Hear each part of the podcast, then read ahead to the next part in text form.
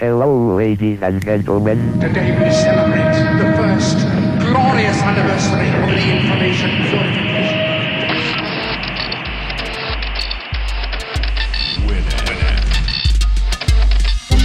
Piratas de Tierra del Fuego. Tecnología del mundo ensamblada en casa.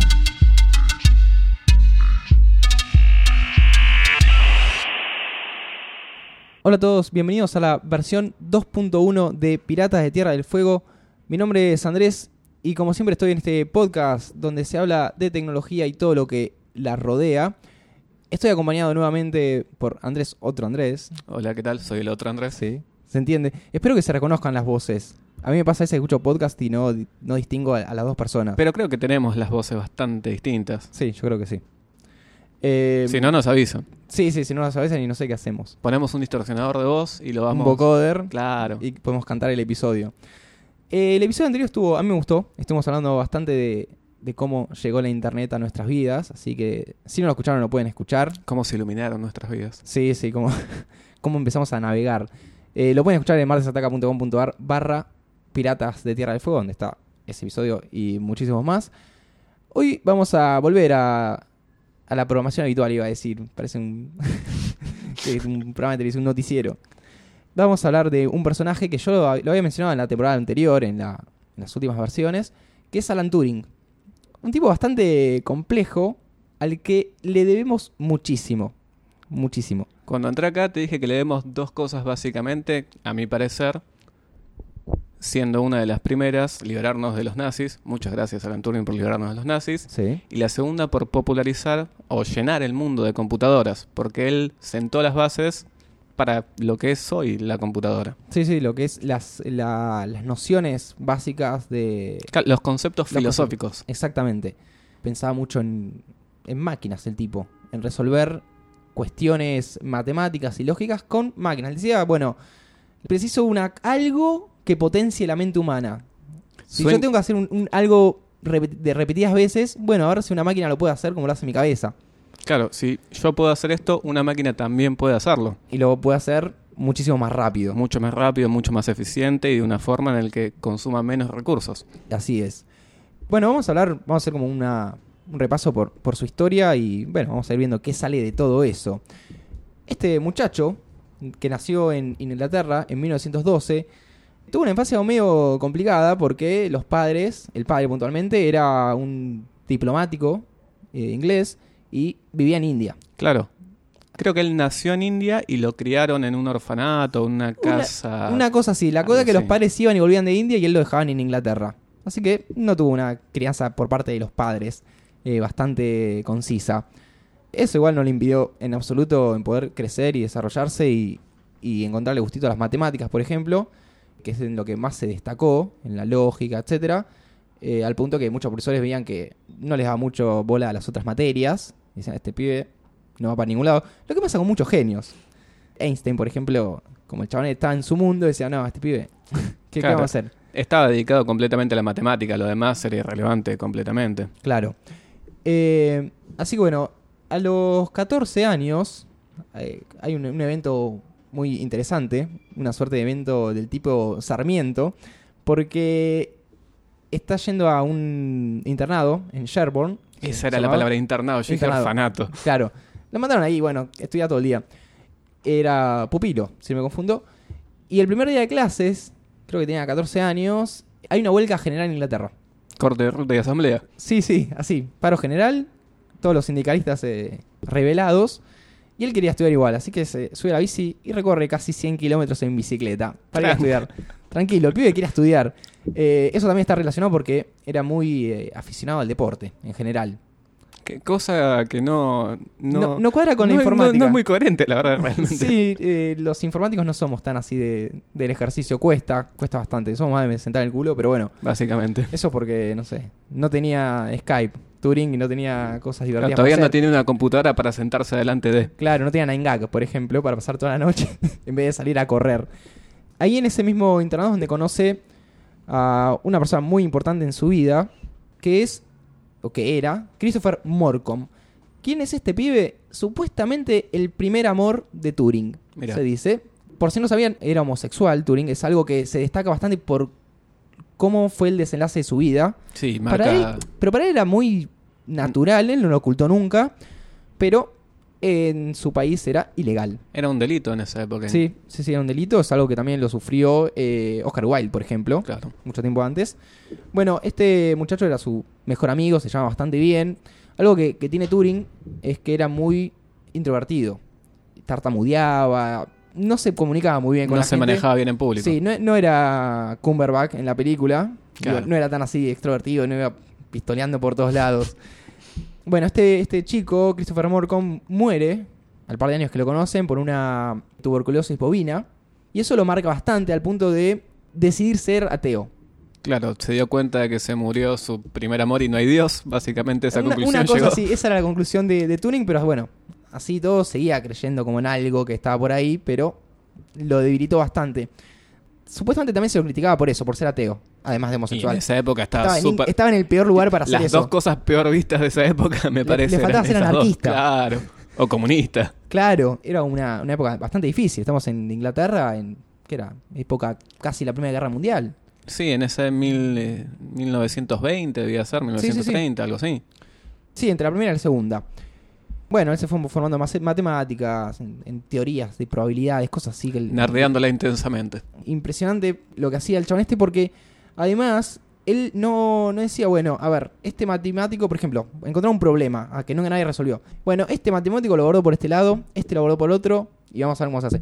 No, él decía, lo voy a resolver de la nada. Claro, yo puedo hacerlo a mi manera. Claro, tenía su propio método. Era cuestionarse mucho y ver si lo podía resolver. Hay un caso muy particular que es el del matemático David Hilbert, que si no me confundo fue como en, los años 20. Él tenía una teoría de que todo problema matemático tenía una solución. Todo se podía solucionar. Decía que había que descubrir un método para diferenciar con total certeza entre una proposición verdadera y una proposición falsa. Por ejemplo, 1 más 1 es 2 y esta teoría te va a decir, ah, eso es verdadero. 1 más 1 es 3, esto es falso. Claro, Pero un poco más complejo, obviamente. sin dudas. Así que, bueno, Turing empezó a pensar en eso, a ver, bueno, che, a ver cómo se puede hacer para encontrar eso. Y ahí es cuando empieza a desviar todo para el lado de las máquinas. Él empieza a utilizar eh, los mecanismos para re- resolver cuestiones lógicas. Por esto mismo que estábamos eh, hablando antes. Así es como inventa, creo que no tenía ese nombre en su momento, lo que nosotros llamamos la máquina de Turing. Hmm. Eh, no creo que le haya puesto la máquina de Turing. No creo que no creo que haya tenido tanto ego como para ponerle ese nombre. Claro, le puso algo, una máquina, que en realidad no es una creo máquina. que era la máquina universal o un sí, nombre no, de ese la máquina universal creo que lo que hacía era, eh, si no me confundo, creaba máquinas de Turing. Era una cosa así medio como la gran máquina. Claro. Es como una, una idea un poco borgiana, como, no sé, la biblioteca de Babel que contenía todas las bibliotecas, bueno, algo así. La máquina es algo que él pensó, es más bien un modelo matemático que es capaz de, o que para él iba a ser capaz de emular la lógica de funcionamiento de cualquier algoritmo en una computadora. Y es ahí donde se empiezan a sentar las bases de la informática. Cuando, ¿qué es la informática? Darle, dar- básicamente se le ocurrió darle tareas a una máquina, Sí. tareas ordenadas de cierta forma. Sí, él lo pensaba como una. Era como una- un aparato que recibía una cinta y que adentro podía escribir y borrar los datos. Ah, una cosa. Es bastante complejo. Yo intenté entenderlo de los textos Es de cómo difícil. Pero está ya a un nivel más bien científico. Los reto a que lean y Eh, es, eh. es interesante. Es que es realmente matemática muy compleja y son conceptos filosóficos muy complejos que no son fáciles de entender. Es, básicamente hay que descifrarlo eso Sí. para poder entender algo.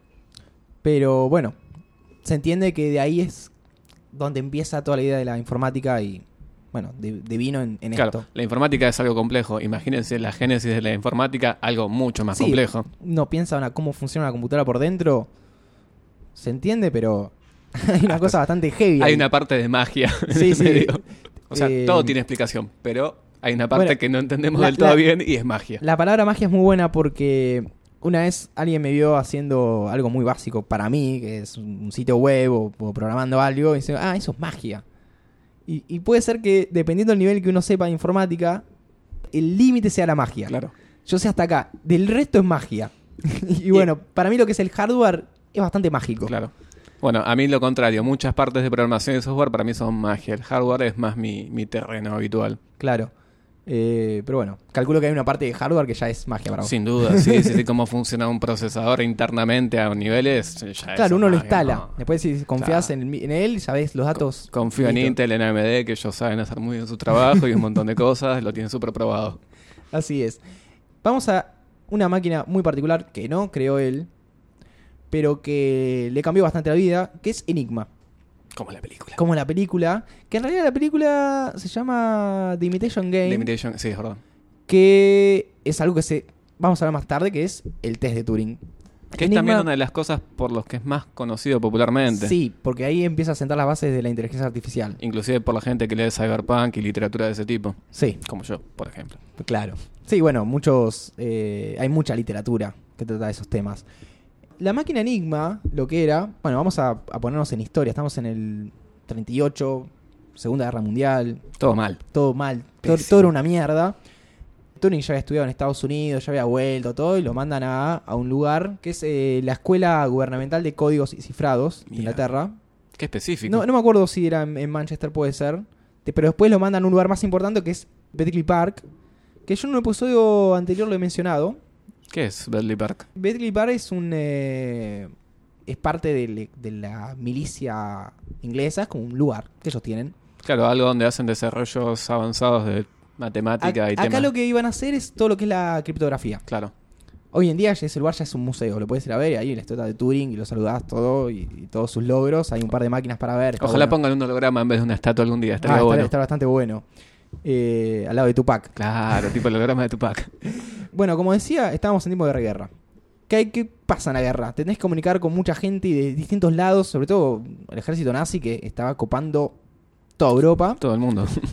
Y los medios de comunicación eran la radio, básicamente. Y el problema de eso es la interferencia. Voy a dar un, un ejemplo bastante básico.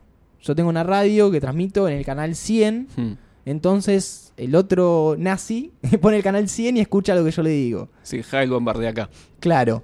Eh, y ahí se, le voy pasando datos.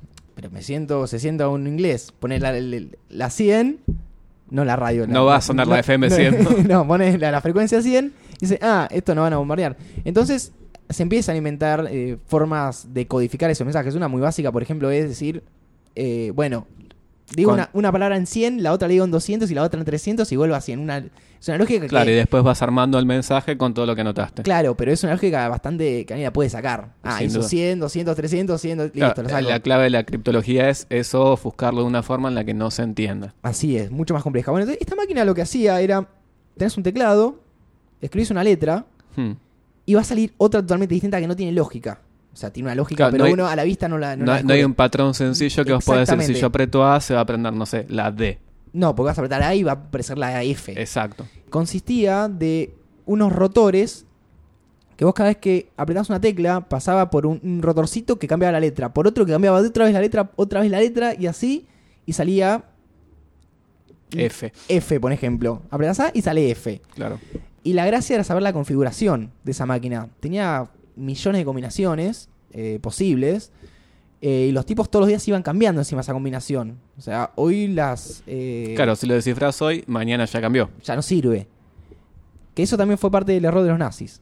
Porque el primer mensaje de Hmm. la mañana era, ahora la clave es esta. Ah, ah, ah. Entonces, si vos ya habías descubierto de alguna forma la lógica, podías llegar a sacar la la clave clave, para y todo el día. tenías que estar buscando. Lo importante de eso era saber lo que estaban diciendo sin que ellos lo sepan. Claro, porque ¿qué pasa?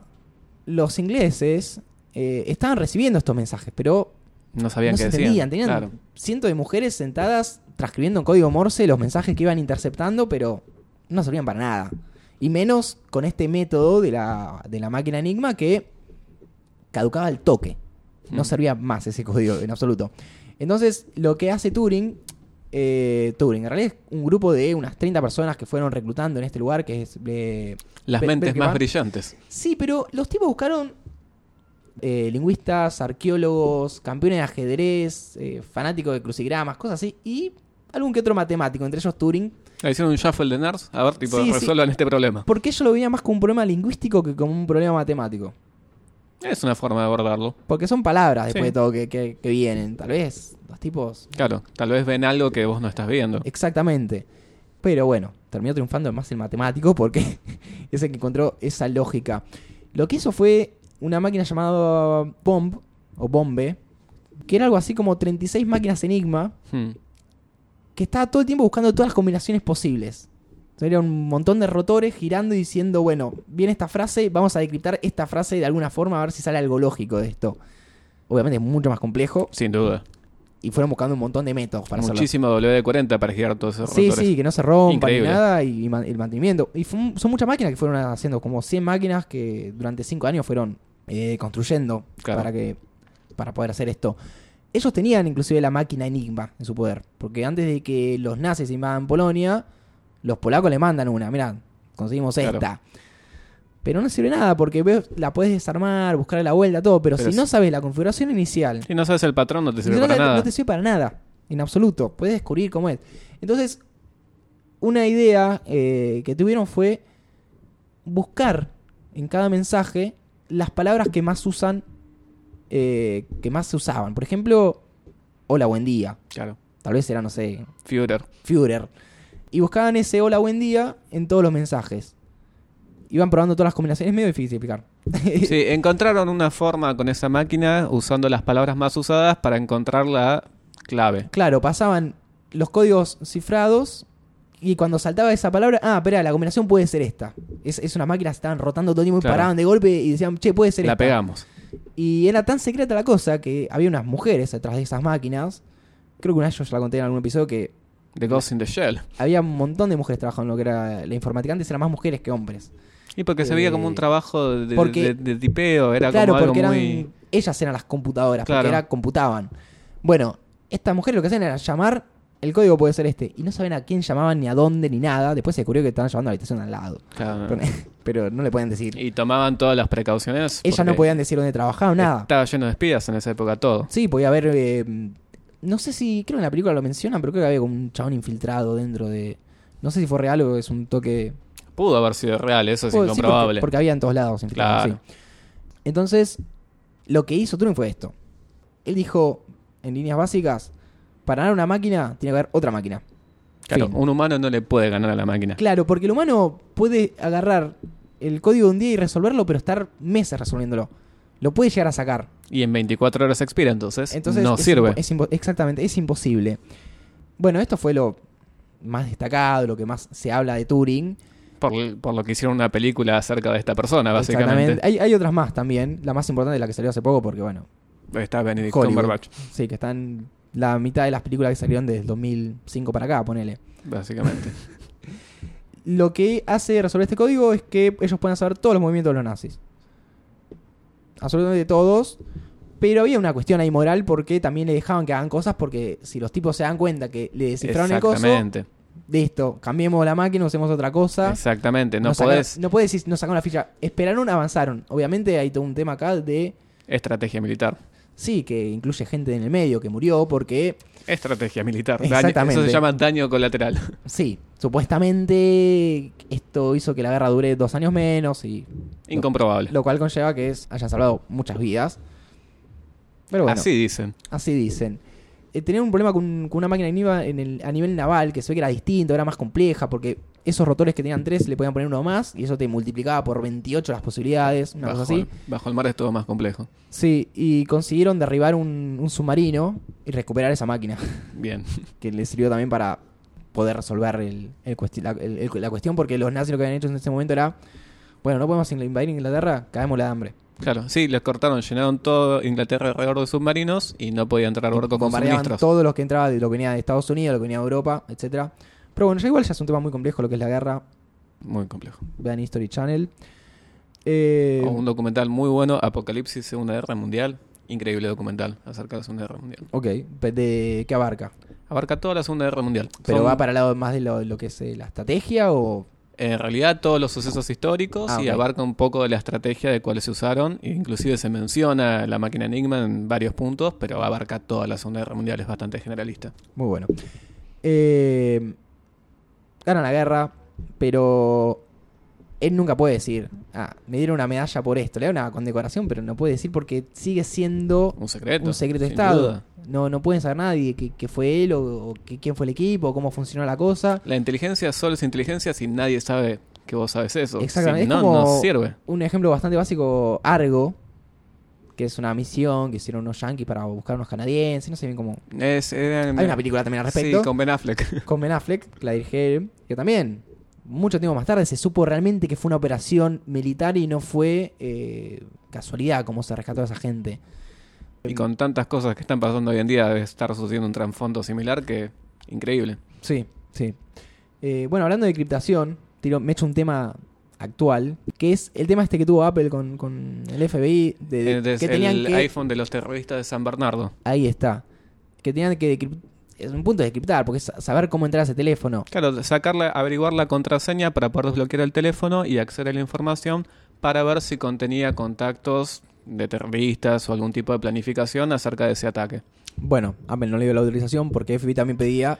No sabemos si no se la dio, eso ya es un gris. Eso sí, tal vez por atrás lo dio, pero... Porque teóricamente contrataron a una empresa que les cobró, hoy, salió, hoy trascendió la cifra que les cobró que 1.2 millones de dólares les cobraron Sí. para desbloquear eso. Pero en realidad no se sabe si de verdad contrataron a una empresa o Apple se les desbloqueó el teléfono. Lo que pasa Es que un hay gris. un tema más heavy que eh, estaba pidiendo el FBI que por default los teléfonos tengan un Claro. backdoor, una puerta trasera para poder entrar. Claro, eso es algo que en realidad le pide a casi todas las empresas norteamericanas. Por ejemplo, a los routers Cisco, que son básicamente los routers que manejan la Internet, tienen backdoors, incluidos por el NSA, el FBI y la CIA, en el que pueden acceder básicamente a toda la información que hay en la Internet. Eso mismo se lo pedían a Apple, que lo pongan los teléfonos.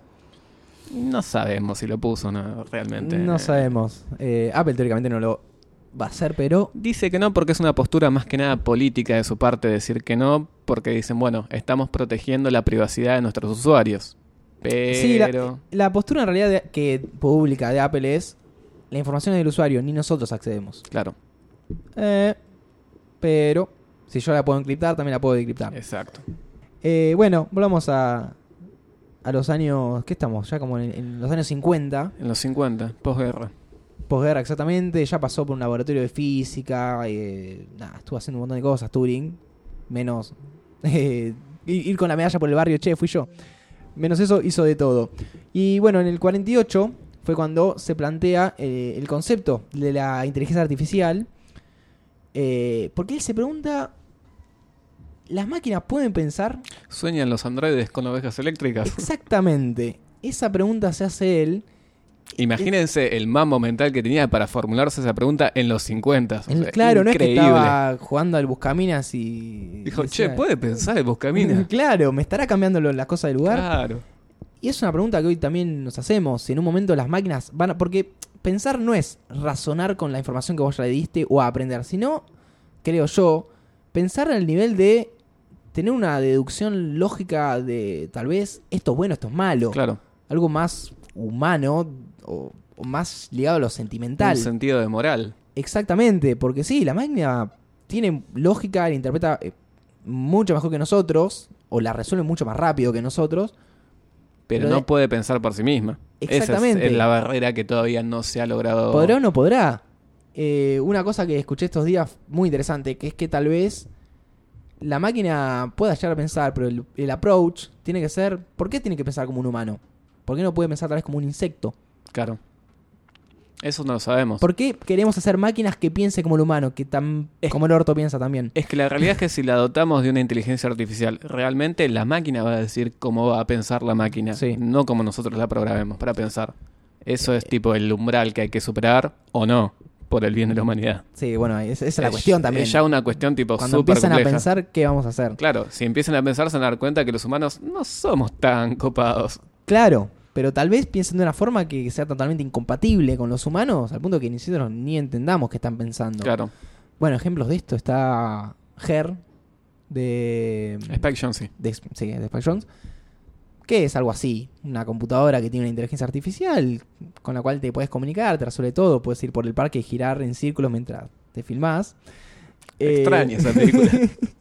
Pero está bueno que en un momento se revelan. claro. se revelan a un nivel bastante real, entre comillas, porque puede ser que se entiendan entre sí y digan, No vamos a la mierda.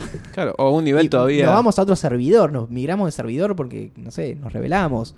O un timeline más oscuro como pasó en Matrix, que las máquinas eventualmente se rebelaron y hicieron presos a los humanos y los convirtieron en pilas. Sí, o en Terminator. Claro. Pero mismo en Terminator, ¿piensa realmente o tiene una instrucción que es destruir a la humanidad? En Terminator me parece que más es tipo destruir, es como... Claro, no sé si... Aparte, Skynet era un sistema para controlar el armamento nuclear, o sea, ya tenía un sentido bastante negativo, militar, destrucción. No va un tipo y se le prende una, a una máquina y le dice, esperá, loco, hablemos. Claro, charremos, che, lleguemos a un acuerdo. No, no existe. Mirá lo que cuesta con los hombres, imagínate con las máquinas. Imposible. Otra película que recuerdo que es del año pasado o de este es Ex Máquina, ¿la viste? Película me encanta. Que en un momento, que ahí ya hablan de una inteligencia artificial muy elevada, al punto que no solamente lo que hace la máquina... eh, Inteligencia artificial y robótica super elevada. Claro, son máquinas antropomórficas. Vos lo ves, es Son un clon de un humano. Es como un clon de un Es humano, casi pero son imposible máquinas. diferenciarlo. ya es una cosa un poco más heavy.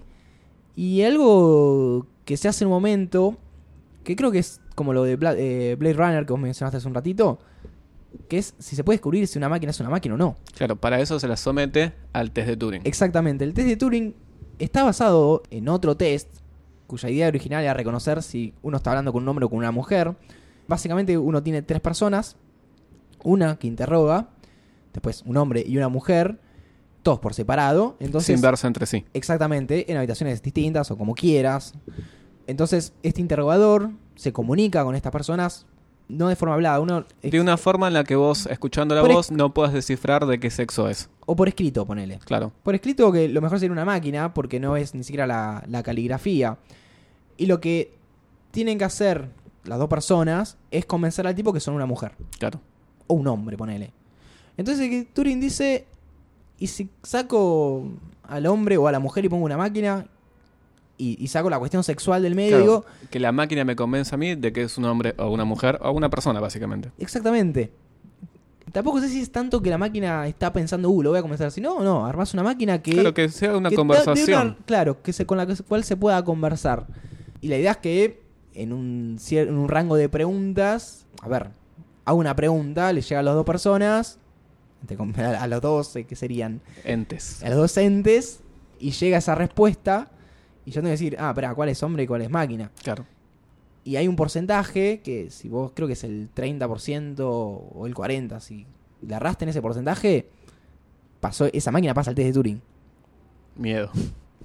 Hasta ahora no pasó, siempre aparecen noticias de tal máquina, Sí, cada varios pero años son después se dicen que son fake, que, que- Que como- es, es que es muy fácil ese tipo de pruebas armarlas. O Claro, sea, armarlas claro, para que claro. tengan el resultado que vos quieras. Bueno, ahí entra de, de- de nuevo la, cuestión del pensamiento.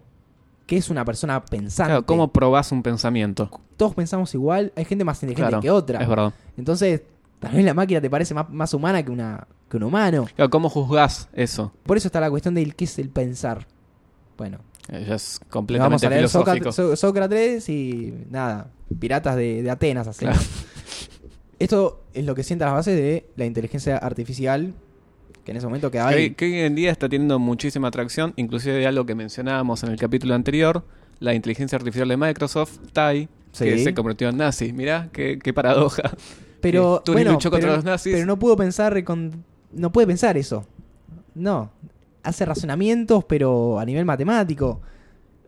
La realidad es que no lo sabemos. A ver, yo en cierto punto estas inteligencias artificiales que están surgiendo ahora las veo como betas, como que están probando cosas y cada vez con mayor calidad. Y va a llegar un punto en el que van a probar una y no le van a decir a la gente que es una inteligencia artificial realmente. La gente va a interactuar con eso y un día van a decir, mira, esto que creamos está solo, es completamente autónomo. Nosotros lo dejamos ahí. Y ese va a ser el punto en el que vamos a empezar a extinguirnos. Claro. Ese va a ser el principio del fin. Vamos a, al- más al cierre de, de la vida de Turing, que Muy trágico. hizo un montón. No se entiende si hubo una, una persecución hacia él. Eh, la cuestión es que él tenía una pareja, un hombre, que ese hombre tenía un amigo y, y medio que le robó las llaves a, a, lo que, a quien era la pareja de Turing, le entró a robar. Y, Claro, hubo toda una secuencia una, una medio cosa medio rara que él llamó a la policía, che, me robaron. Nada, le investigaban, bueno, el robo, este, el otro, y en un momento se dieron cuenta, espera, este chabón. Claro, le hacen, ¿Quién era el que les sacó las llaves? le ¿Con hacen una la pregunta y dicen, no, pero es tipo mi novio. Y queda así y el policía dice, ¿cómo? Que eso es un delito. Claro, y dejaron de lado el robo. Y bueno, se lo enjuicia en, en unos términos bastante injustos. Súper. Y le dan dos opciones. Y tiene dos opciones. Eh, una es la cárcel Ok. y la otra es tomar, eh, hacer un tratamiento de hormonas. Terrible. Y él dice, bueno, vamos por las hormonas. Sí, no sé por qué, porque él tal vez quería seguir laburando. Y también porque no quería ir preso. La verdad que si te ofrecen X opción o ir a la cárcel, Claro, eh, uno lo piensa. sí. Eh, así que bueno, toma este tratamiento de estrógenos que le hizo mierda la vida. ¿Por qué? Porque le empiezan a crecer tetas, le, le da obesidad, impotencia, una cosa rarísima. le, Porque, le destruye el cuerpo. Sí, es una. ¿Cómo se llama? Una eh, Esterilización. Esterilización, Química. exactamente. Castración química, esa es la castra- Terrible el concepto. Ya, ¿Pero por qué? Ya el tema, ya el hecho que sea ilegal Sí, sí, la homosexualidad. es- ¿qué? No sé. Ca- Aparte, no era, muy difícil. ya no eran los 20, tipo, No, ya estábamos. Ya, tipo, dejémonos de joder, vamos. ¿Qué cosa? Pero bueno, esto desencadena que en junio del 54 Turing fallece. Se suicida. Esa es otra cuestión. La teoría más fuerte, las teorías oficiales, Es muy interesante. son que Turing se suicida comiendo una manzana que tenía cianuro. Exacto. Él era muy fan de Blancanieves. Pero hay teorías de, por un lado, de asesinato y por otra de accidente. Porque él también trabajaba con muchas cosas, le interesaba también la, la biología, etcétera, y tal vez puede ser un accidente. Puede ser. Porque lo- la, la gente allegada a él lo veía muy vivaz. No estaba pensando en. Inclusive en esa época en la que ya estaba bastante Sí, destruido que por inclusive te- te- consumir hormonas también te dan depresión, te bajonean, es toda una mierda. Te cambia totalmente el Te organismo. destruye, te destruye por completo. Tenía, por ejemplo, listas de cosas que iba a hacer la semana entrante. Por dar un ejemplo bastante básico. Claro. No es que Sí, sí, sí. Tenía como una proyección a un futuro inmediato. Exactamente. Y después está la teoría del asesinato. Puede ser. De los servicios secretos. Ya es un juego de espías. más, claro, un poco más heavy la cosa. Nunca se va a saber. Y nunca se va a desclasificar eso. O tal vez dentro de 50, 60 años se desclasifique y lo, nos tardaron, tardaron casi 50 años en darle un perdón oficial. No, no están viendo mi cara, pero esta es una expresión de... ¿De ¿Qué? qué? O sea, de- estamos hablando del año eh, 2013. Claro, 2013. Sí, sí, sí. Hubo un- una suerte de perdón de eh, Gordon, creo que era el primer ministro en ese momento, diciendo, Mm. bueno, estuvo mal lo que le hicimos a Turing. Claro. Ya está, quedó Sí. ahí. Pero recién en diciembre del 2013, estamos hablando de hace tres años, Sí, sí, sí, menos, no, no. que la reina Isabel II le concede un indulto, póstumo Oh. obviamente, que es parte de una campaña que muchos científicos, encabezados por Stephen Hawking, Claro. ni más ni menos, que reclamaban ese perdón, che, loco, se equivocaron heavy acá. Sí, sí, sí, la bardearon pesado. Sirve y no sirve a la vez. Es una formalidad realmente porque la vida se le arruinaron igual en su momento. Y no solo la vida de él, eh, yo todavía lo estaba pensando, el potencial que el chabón tenía para seguir avanzando, seguir pensando cosas Claro. Y tal vez empezar él a construir. Porque era una persona que veía, veía la realidad de una forma completamente distinta a la que la vemos nosotros. Por más tipo que seas la persona más inteligente, él la veía de otra manera. Sí, así es. Y yo lo estaba pensando mucho por el lado de, de Aaron Schwartz, Hmm. este muchacho También. que también tuvo una suerte de persecución por Sin algo que él... Sí, sí, fue una persecución, no fue una suerte de... Si tuvo una persecución, sí. eh, si se interioriza un poco en el tema, le hicieron una persecución directamente. Sí, hay un, un episodio, no recuerdo el número, de, de Piratas, que es sobre eso, algo sobre el tema. Sí, está el documental también que en el que se muestra específicamente cómo lo persiguieron. y las razones por las que él también en un momento tiene que decidir si ir a la cárcel o resolverlo legalmente. Claro. Es algo muy similar, porque él si iba a la cárcel perdía toda su carrera política, él estaba siendo activista y si vas a la cárcel después no puedes eh, tener un cargo político. Exacto. Y tipo Turing decidió, bueno, yo quiero seguir laburando Claro. Eh, son dos caminos a tomar. y se termina suicidando. Así que, eh, spoiler alert. Es algo bastante. Me quedó en la cabeza porque también pienso en el laburo que hizo Aaron Schwartz y el laburo que podría se- seguir haciendo. Sin duda. Otro caso muy parecido es, eh, no sé, Galileo en su momento, hace. Y es que todas las personas años. que plantearon algún concepto disruptivo siempre se encuentran en esa encrucijada. Pero lo de Turing es peor para mí. Porque no es que él planteó algo muy loco. De hecho, le dieron bola a lo que él planteó. Claro, es verdad, por por algo una- personal. es- sí, es no, no terrible, tiene es sentido. Es- es- la verdad que es completamente terrible todo. Pones en la balanza, tipo, todo lo genial que hizo y decís, posta, tipo, le hicieron esto. Realmente Hacía es- falta. Por eso te decía Claro, antes que es también como- está la teoría de que también los perse- perse- perseguían por ateo, porque esto de cuestionar si las máquinas piensan entra la Claro. cuestión religiosa de no, Dios es el- Dios no- creó la no- nos dio computadora. No, que Dios nos dio el poder de poder pensar. Claro. ¿Los animales piensan? Y bueno, Sí, sí, sí. de- movió un poco ahí las aguas. Claro, por eso, eh, enojó muchísima gente. Sí, no estaba muy contento con él. Pero bueno, Eso es Turing. dejó un montón, dejó un montón. Muchas gracias, Turing. Te mandamos un saludo. Espero que a un momento haga una máquina que bueno, nos pueda permitir comunicarnos con alguien así. Una, una especie de Ouija extraña. Sí, sí. Una Ouija 2.0. Así que bueno, eso fue el personaje de esta El gran personaje. versión 2.1 que lo tenía deudado. Eh, igual les recomiendo que ahonden mucho más porque Es súper complejo. La verdad que si les interesa, tienen un montón de literatura al respecto, que es les va a consumir mucho cerebro realmente porque el tipo era un matemático brillante. Imagínense que quieren abordar algo que es súper complejo, pero está buenísimo. Así que bueno, pasamos al destacado. Sí, el destacado de esta semana, de estas últimas semanas en realidad, que es algo que la verdad pasó el día de hoy, el día que estamos grabando esto, que básicamente el navegador Opera sacó una versión nueva con un servicio de VPN incluido. Vamos Es- a explicar un poco esto. Ya pasaron la época de, de todos tenemos Explorer. Ahora está el Chrome, está el Firefox. El Internet Está el Explorer Safari. es solamente una herramienta para bajar otro navegador. Así es básicamente vos cuando instalás un sistema operativo, haces el Internet Explorer cavar su propia tumba. Y entre ellos está el Opera. El Opera, que es, no es de los mejores realmente. En, en un momento era bueno, pero cayó bastante en desuso. Tenía cosas interesantes en su momento que después la, la fue adoptando Chrome y creo, quedó creo- que lo la mejor tipo de cosa que tenía en su momento eran las pestañas. las pestañas. Que introdujo eso y fue como una revolución. ¡Guau! No tengo que abrir un montón de exploradores. Control Tab, Control Tab, increíble. Impresionante.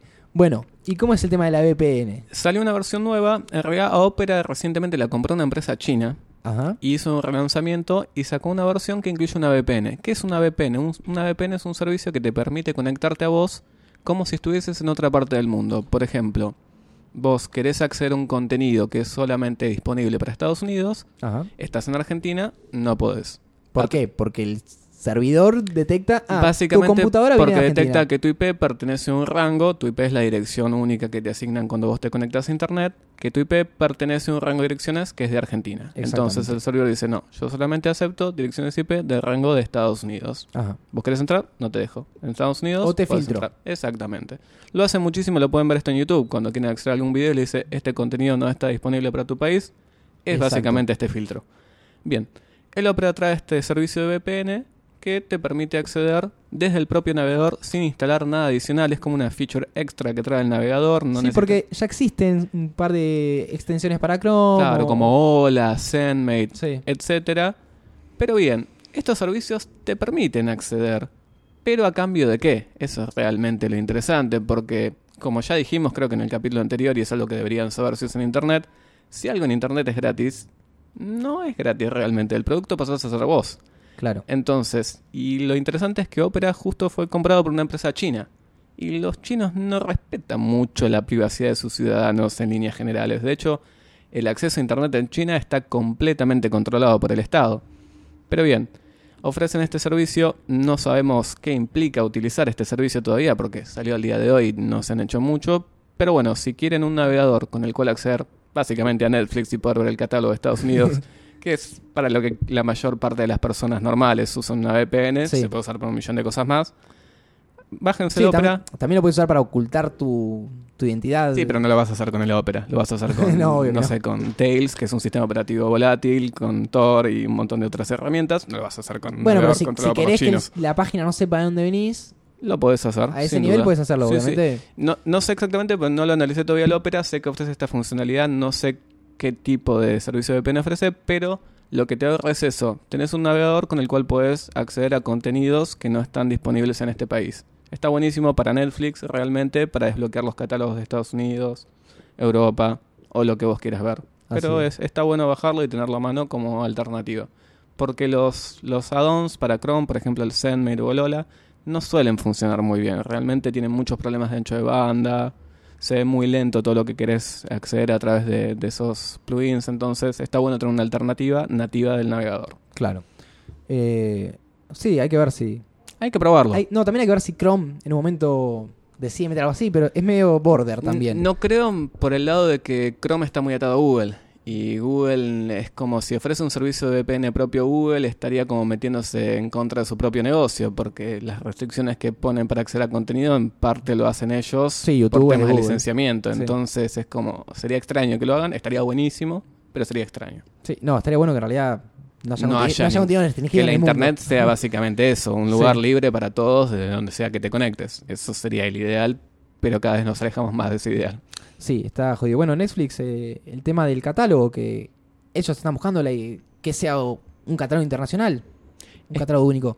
Es que el catálogo de Netflix se está achicando constantemente por el hecho de que cada vez sacan más contenido propio. Decidieron hacer eso en vez de, no sé, comprar las licencias para tal Bueno, pero serie. hay- también hay, hay un tema de derecho, producimos porque una. tal vez se pueden comprar los derechos para transmitir una serie en Argentina, pero en Inglaterra no. Claro. O porque es hay más que, caro. Ver, hay que ver quién tiene los derechos ahí, o es más caro.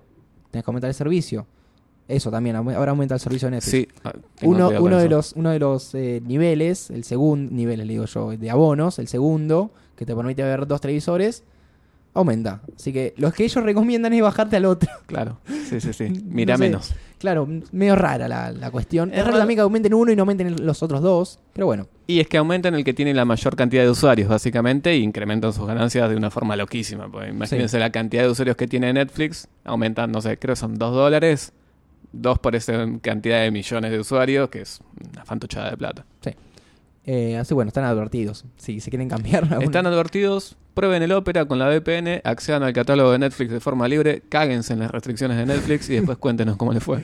Así es. Bueno, esta fue la versión 2.1 de Pirata de Tierra del Fuego. Nos están escuchando en martesataca.com.ar. Mi nombre es Andrés. El mío también es Andrés. Qué casualidad. Eh, nos estamos reencontrando en el próximo episodio. Chau, chau. Chau.